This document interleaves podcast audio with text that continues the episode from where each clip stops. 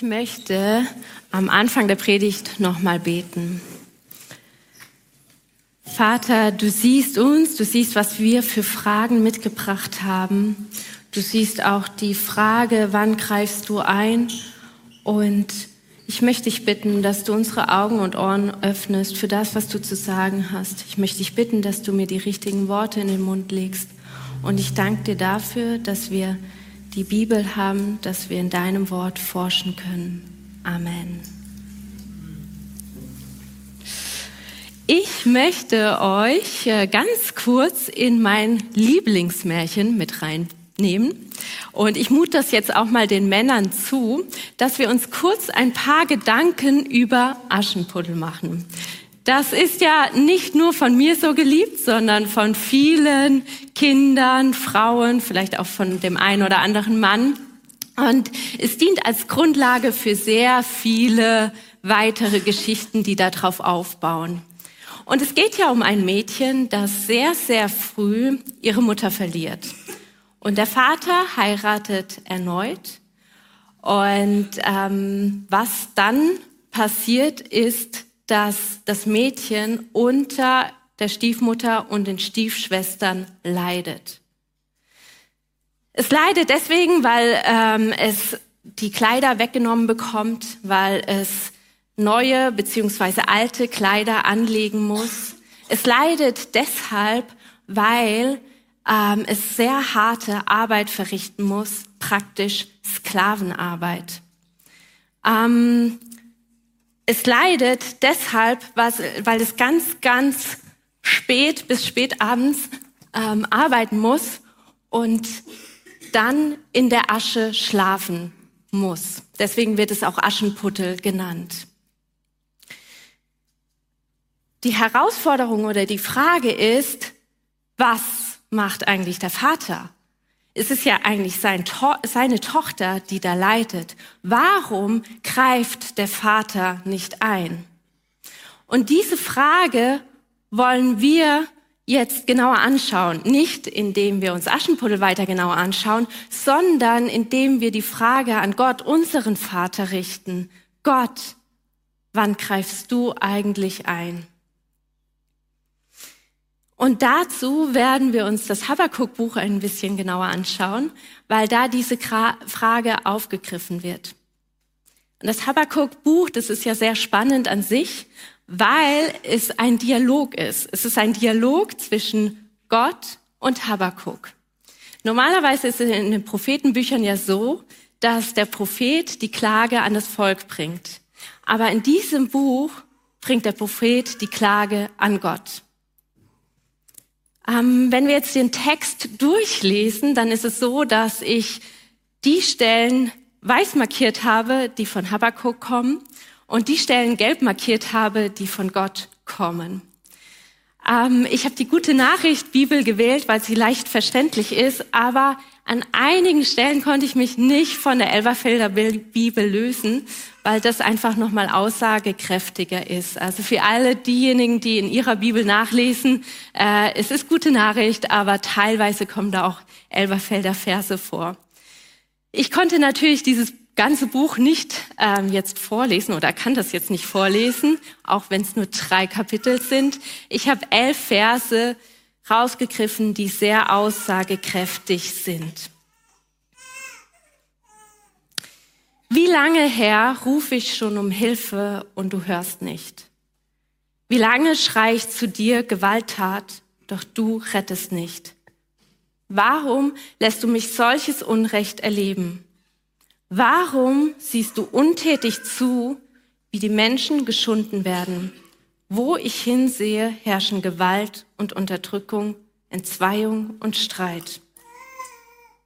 Weil du nicht eingreifst, ist dein Gesetz machtlos geworden und das Recht kann sich nicht mehr durchsetzen. Verbrecher umzingeln den Unschuldigen und das Recht wird verdreht. Der Herr antwortet, seht euch einmal um unter den Völkern. Ihr werdet staunen, denn ich wirke ein Werk in euren Tagen. Ihr glaubtet es nicht, wenn es erzählt würde. Ich rufe die Babylonier, dieses wilde, erbarmungslose Volk. Sie ziehen über die Erde hin, um Länder in Besitz zu nehmen, die ihnen nicht gehören. Habakuk antwortet, aber deine Augen sind so rein, als dass du Böses mit ansehen könntest. Du kannst doch nicht zusehen, wie Menschen gequält und misshandelt werden. Warum lässt du diese Räuber gewähren? Warum greifst du nicht ein, wenn diese Verbrecher andere verschlingen, die rechtschaffener sind als sie? Ich stelle mich auf meinen Posten und halte dort aus. Ich warte angespannt darauf, was der Herr mir sagen wird. Ich warte begierig, was er auf meine Fragen und Anklagen antworten wird. Und der Herr antwortete mir und sagte, was ich dir jetzt enthülle, sollst du öffentlich auf Tafeln schreiben, in deutlicher Schrift, damit alle es lesen können. Siehe, die verdiente Strafe für den, der nicht aufrichtig ist. Der Gerechte aber wird durch seinen Glauben leben.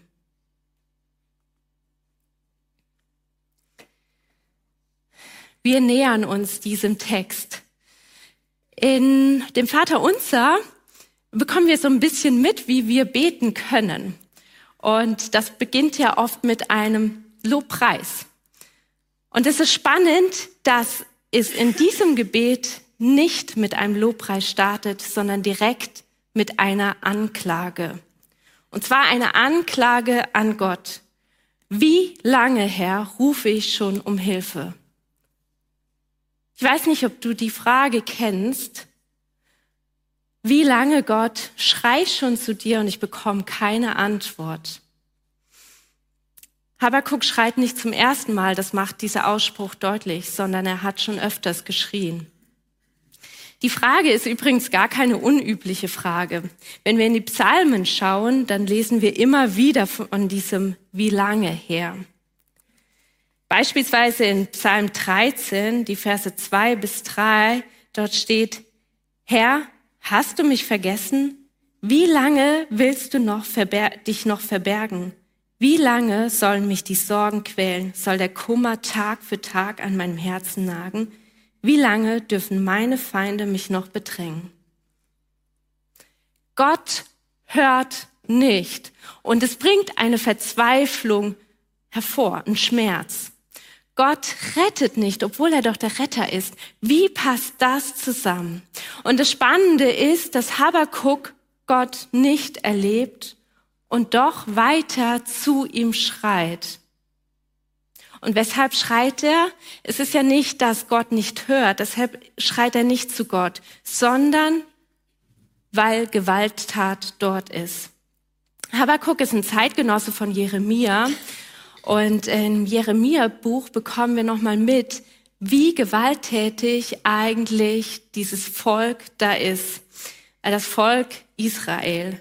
Habakuk lebt zu der Zeit, ähm, in dem dieses Südreich besteht und dort herrscht Gewalttat. Und die Problematik ist die, dass niemand eingreift. Er führt das weiter aus und fragt Gott, nach dem Warum.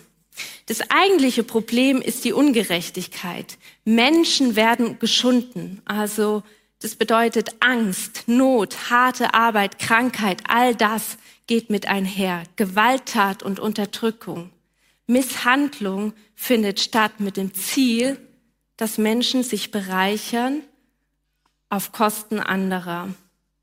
Entzweiung und Streit, also zwischenmenschliche Belastung, und da ist kein Richter da, der sich nicht bestechen lässt. Und Gott sieht zu, ist ihm das egal? Warum greift er nicht ein? Habakuk sehnt sich so sehr nach Ungerechtigkeit, äh, nach Gerechtigkeit, weil er diese Ungerechtigkeit sieht. Und das ist ja ein guter Wunsch. Weshalb reagiert Gott nicht? Warum greift er nicht an? Und beziehungsweise wann greift er ein? Eine Steigerung ist da dadurch, dass das Unrecht noch nicht mal bestraft wird und das Unrecht gar nicht mal als Unrecht wahrgenommen wird. Und das alles geschieht im Volk Israel, also unter den Menschen, die ja eigentlich Gott kennen. Wie ist das bei uns? Wie ist das bei uns, wenn du und ich vielleicht unter Christen Mobbing erfährst? Schlechtes Reden, Lästern, sexuelle Gewalt, geistlicher Missbrauch. All das passiert ja bei uns und äh, die Medien berichten davon. Erst diese Woche habe ich wieder einen Beitrag gelesen an einem Radiosender, das speziell über sexuelle Gewalt in Freikirchen gesprochen hat. Wir haben die Geschichte von Lederach mitbekommen. Und wir fragen uns, warum Gott greifst du nicht ein? Mein Freundeskreis und meine Familie ist voll von Menschen, die sagen, wie kann das eigentlich in unter Christen sein, die Gott loben und gleichzeitig so schlechte Dinge tun und niemand ist da, der eingreift. Mit diesem Gott will ich nichts mehr zu tun haben. Und es ist so heilsam, dass Habakuk hier fragt, warum Gott? Warum Gott greifst du nicht ein? Spannende ist, dass wir diese Warum-Frage in der Bibel noch öfters vorfinden und unter anderem bei Jesus selbst. Matthäus 27, Vers 46 lesen wir, dass Gott schreit am Kreuz, warum, mein Gott, hast du mich verlassen?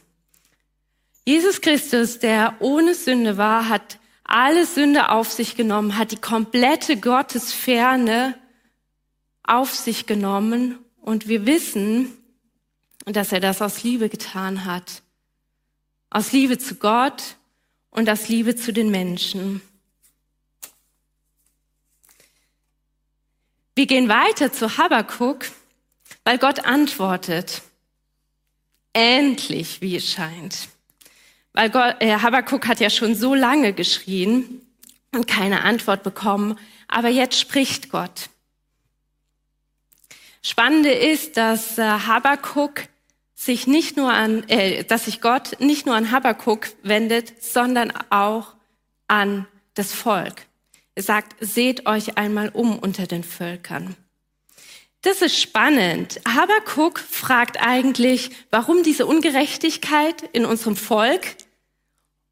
Und Gott fängt an, über die Welt zu sprechen. Also das ist ja so, wie wenn ich jetzt fragen würde, warum ist die Banane krumm? Und mein Gegenüber würde mir sagen, ja, jetzt lass uns mal diesen Obstkorb anschauen. Da würde ich sagen, ja, ich will nicht den Obstkorb anschauen, ich will ja nur die Banane anschauen. Aber Gott mutet es zu, praktisch diese Perspektive zu erweitern, weg vom Volk hin zu der Welt. Und seine Antwort, das sagt er, das bringt Unglaube und Staunen mit sich. Gott sagt, ich wirke schon, ich wirke ein Werk, aber ihr glaubt es nicht. Also auf die Frage, wann Gott greifst du ein, sagt er, ich wirke bereits. Und weshalb lässt das Staunen und weshalb bringt das Unglauben mit sich? Das wird so im nächsten Vers deutlich. Denn Gott sagt, dass er die Babylonier gebraucht. Und wenn wir in die Bibel schauen und generell in die Schriften, dann wissen wir, dass die Babylonier ein schreckliches, ein grausames Volk gewesen sind, erbarmungslos gewesen sind und im Vergleich zu den Babylonier waren die Judäer eigentlich Heilige. Und die Babylonier haben eigentlich alles an sich gerissen, um ihre Macht zu erweitern. Da war gar nichts mehr von Gott zu sehen. Wie kann Gott jetzt sagen, ich greife ein, aber es kommt noch schlimmer? Ich muss ehrlich sagen, dass ich oft dankbar bin, dass Gott mir nicht alles im Vorhinein sagt. Also manche Stationen in meinem Leben, die wollte ich vorher nicht wissen. Ich wäre glaube ich, nicht fähig damit gewesen, umzugehen. Aber Gott mutet es uns jetzt zu, und er hat es damals zugemutet, einen Blick in die Zukunft zu werfen. Und Habakuk kann man sich vorstellen, war jetzt nicht zufrieden mit dieser Antwort. Er war verzweifelt. Wir lesen das, dass er damit überhaupt nicht klarkommt, dass er jetzt noch Schlimmeres sehen wird, dass Gott, der ja rein ist, noch weiter Ungerechtigkeit zulassen wird. Wie passt denn das zusammen? Und wieder ist diese Frage da, warum Gott? Mal ganz kurzen Perspektivwechsel. Also diese Warum-Fragen, das sind ja sehr, sehr spannende Fragen. Aber für denjenigen, der antwortet, finde ich es auch oft herausfordernd. Ich war neulich mit meinen Neffen unterwegs und der hat ja alles hinterfragt. Warum, warum, warum, warum? Und äh, es macht Spaß, darauf zu antworten, aber es ist auch sehr anstrengend. Ist gut, dass Gott fähig ist, diese Warum-Fragen zu beantworten und wir werden auch noch sehen, wie er antwortet. Und es ist schön zu sehen, dass wir unsere Warum-Fragen stellen können. Zurück zur Anklage. Also die Judäer sind gerechter als die Babylonier. Und weshalb benutzt jetzt Gott ungerechtere Menschen, um Gerechtigkeit zu schaffen? Warum hat eigentlich der Gottlose Erfolg? Und das ist eine Frage, die in der Bibel immer wieder vorkommt. Warum hat der Gottlose Erfolg? Obwohl ist da Gott doch irgendwie mit dabei. Wir lesen das in Psalm 73 oder in Jeremia 12, Vers 1. Warum hat der Gottlose Erfolg? Das Spannende ist, dass Habakuk, obwohl er mit der Antwort nicht zufrieden ist, obwohl er Gott so lange nicht erlebt hat, weiterhin betet und auf Antwort wartet. Er ist ein wahrer Beter. Das äh, wird auch allein schon durch seinen Namen deutlich. Äh, Habakuk bedeutet Hände falten oder umarmen. Und Habakuk wartet. Er wartet auf Gottes Antwort. Er wendet sich nicht ab, sondern er stellt sich auf den Posten wie ein Wächter sozusagen und wartet auf das kleine, kleinste Anzeichen auf Gottes Antwort. Und Gottes Antwort kommt auch. Und wieder antwortet Gott, nicht nur allein an Habakkuk gerichtet, sondern an alle gerichtet. Er sagt, was ich jetzt sage, sollst du öffentlich aufschreiben, damit jeder es lesen kann. Habakkuk ist ja ein Sprachrohr Gottes und deshalb soll er die Vision aufschreiben, die er jetzt sehen kann. Und dann kommt Gottes Antwort, ein Schlüsselvers in, zwei, in Kapitel 2, Vers 4. Siehe die verdiente Strafe für den, der nicht aufrichtig ist, der Gerechte aber wird durch seinen Glauben leben. Gott hält den Babyloniern dem Gerechten entgegen. Gott bestraft das Böse. Gott ist das Böse überhaupt nicht egal. Er ignoriert nicht das Böse. Und das wird in den folgenden Versen auch nochmal deutlich, dass er absolut nicht das Böse stehen lässt. Und das ist schön zu wissen, dieser gerechte Richter wird es bestrafen. Und dann der nächste Satz, der Gerechte aber wird durch seinen Glauben lesen.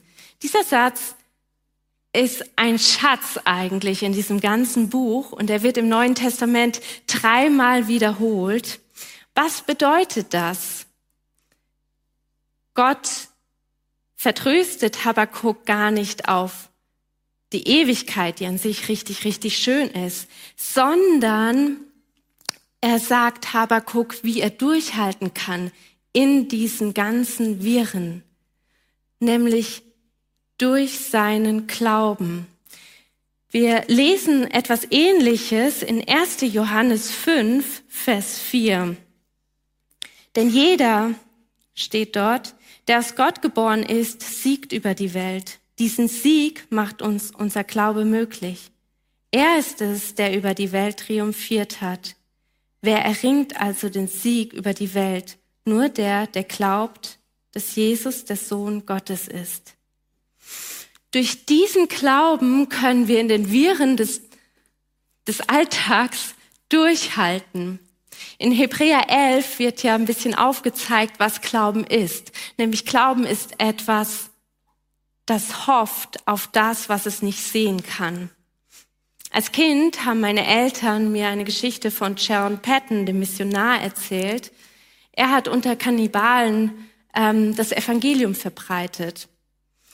Und die Herausforderung war eines Tages, dass er von Kannibalen angegriffen worden ist. Und er ist mit seinem Team ins Haus. Sie haben alles verschlossen und haben gebetet. Und die Kannibalen, die haben dieses Haus umzingelt. Jahre später konnte John Patton einen dieser Kannibalen fragen, ehemaligen Kannibalen, warum habt ihr da uns nicht angegriffen? Warum seid ihr nicht ins Haus gestürmt?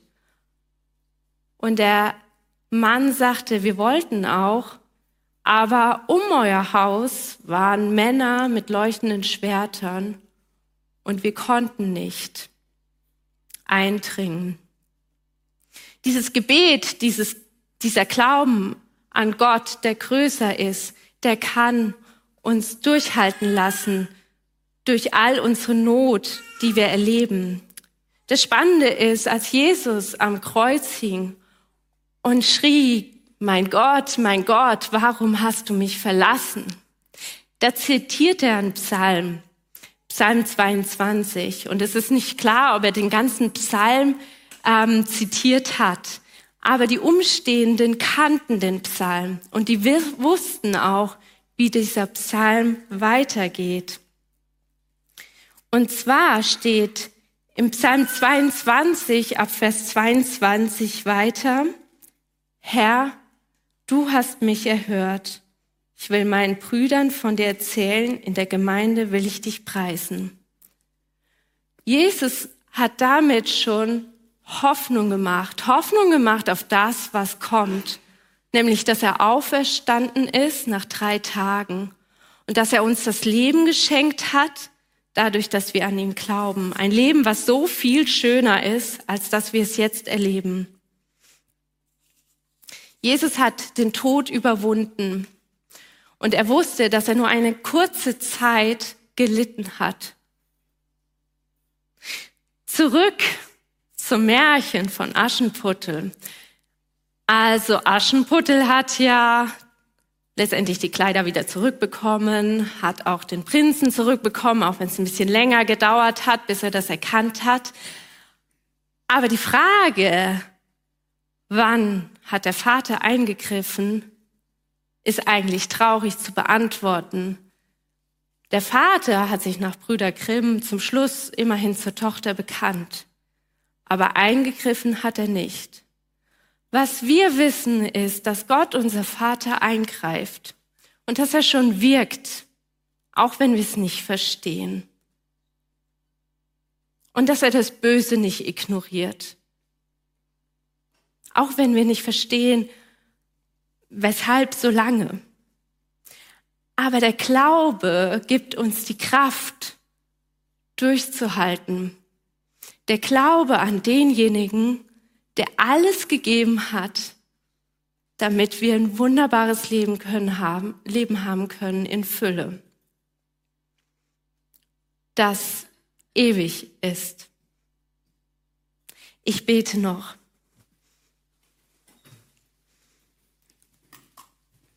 Vater, du siehst unsere Fragen, du siehst unsere Not und ich danke dir dafür, dass du ein Gott bist, der handelt. Ich danke dir dafür, dass du ein Gott bist, der wirkt.